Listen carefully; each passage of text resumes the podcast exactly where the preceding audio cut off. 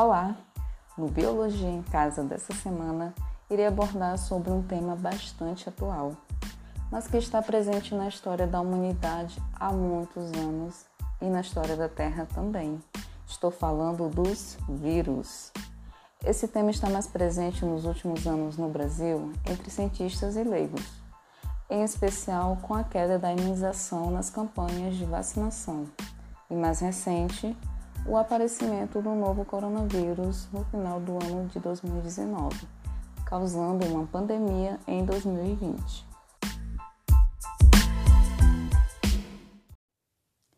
Os vírus foram descobertos a partir dos estudos independentes de alguns cientistas, como o alemão Adolf Meyer, Dmitry Ivanovsky e Martin Sberink. Esses pesquisadores estudaram um agente causador da doença denominada de mosaico do tabaco, que deixava as folhas de tabaco com manchas de coloração verde escura e clara, prejudicando as plantações. Apesar da descoberta, os vírus não foram visualizados. Somente em 1935, o bioquímico Wendell Meredith Stalin foi capaz de cristalizar o vírus do tabaco. Então, no ano de 1939, esse vírus pôde ser observado por microscópio eletrônico. Mas você sabe como eles são? Os vírus parasitam todos os tipos de células conhecidos e se destacam principalmente pelas doenças causadas no ser humano. Porém, eles parasitam diversas células, desde bactérias até plantas e outros animais. Os vírus são bastante pequenos. Sua estrutura é formada por uma cápsula de proteína chamada capsídeo. Dentro do capsídeo encontramos o ácido nucleico, ou seja, material genético, podendo ser DNA ou RNA, raramente os dois. A estrutura que envolve o capsídeo e o ácido nucleico chama-se de núcleo capsídeo. Alguns vírus possuem também outra estrutura que os reveste, denominada de envelope.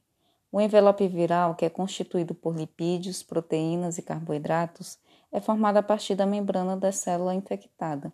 Como exemplo de vírus envelopado, temos o HIV e também o novo coronavírus. Por isso, a importância de lavar bem as mãos, pois o fato de o vírus ser envelopado é o motivo pelo qual as medidas de prevenção contra o coronavírus incluem o uso do sabão e do álcool 70. Como o envelope viral é composto de uma bicamada de fosfolipídios, o que chamamos popularmente de gordura, a ação desses agentes químicos remove o envelope e também desnatura os ácidos nucleicos, inativando o vírus, assim evitando penetrar nas mucosas, como olhos, boca ou nariz, o que pode causar a infecção por esses agentes. Até os dias atuais não existe um consenso se os vírus são seres vivos ou não vivos uma vez que esses organismos apresentam características bastante peculiares. São considerados vivos pela presença de material genético, capacidade de replicação, hereditariedade e por estarem sujeitos à evolução, ocorrendo frequentemente modificações em suas características. Por outro lado, são considerados seres não vivos, pois eles não possuem uma estrutura de célula. Eles são parasitas intracelulares obrigatórios, o que significa que são completamente dependentes de outras células para se reproduzir. Não possuem metabolismo próprio, independente do hospedeiro, e não conseguem se reproduzir fora de uma célula, definidos por muitos cientistas como agentes patológicos. E como eles se reproduzem? Os vírus reproduzem-se apenas no interior da célula, ao atingir uma célula e parasitá-la, uma série de processos ocorre até que o vírus consiga fazer com que a célula trabalhe a seu favor. Primeiramente, acontece a adsorção, onde o vírus liga-se a receptores da membrana na célula hospedeira. Mas, mesmo dentro de um hospedeiro, os vírus podem infectar alguns tecidos e outros não. Isso ocorre porque envolve o reconhecimento por parte do vírus de que ele encontrou uma célula adequada, que acontece por ligação entre moléculas do capsídeo ou envelope do vírus com moléculas da superfície da célula.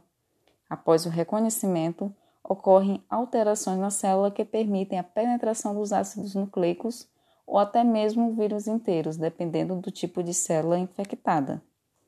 Após a produção de todos os componentes necessários para os vírus, ocorre a fase de montagem. Nessa fase, as proteínas do capsídeo são agrupadas e o material genético é empacotado dentro do capsídeo.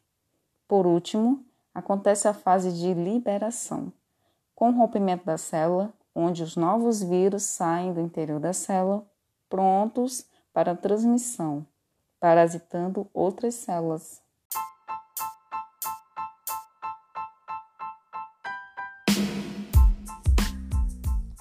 Então, esse foi o nosso Biologia em Casa desta semana. Bons estudos e até a próxima semana. Tchau!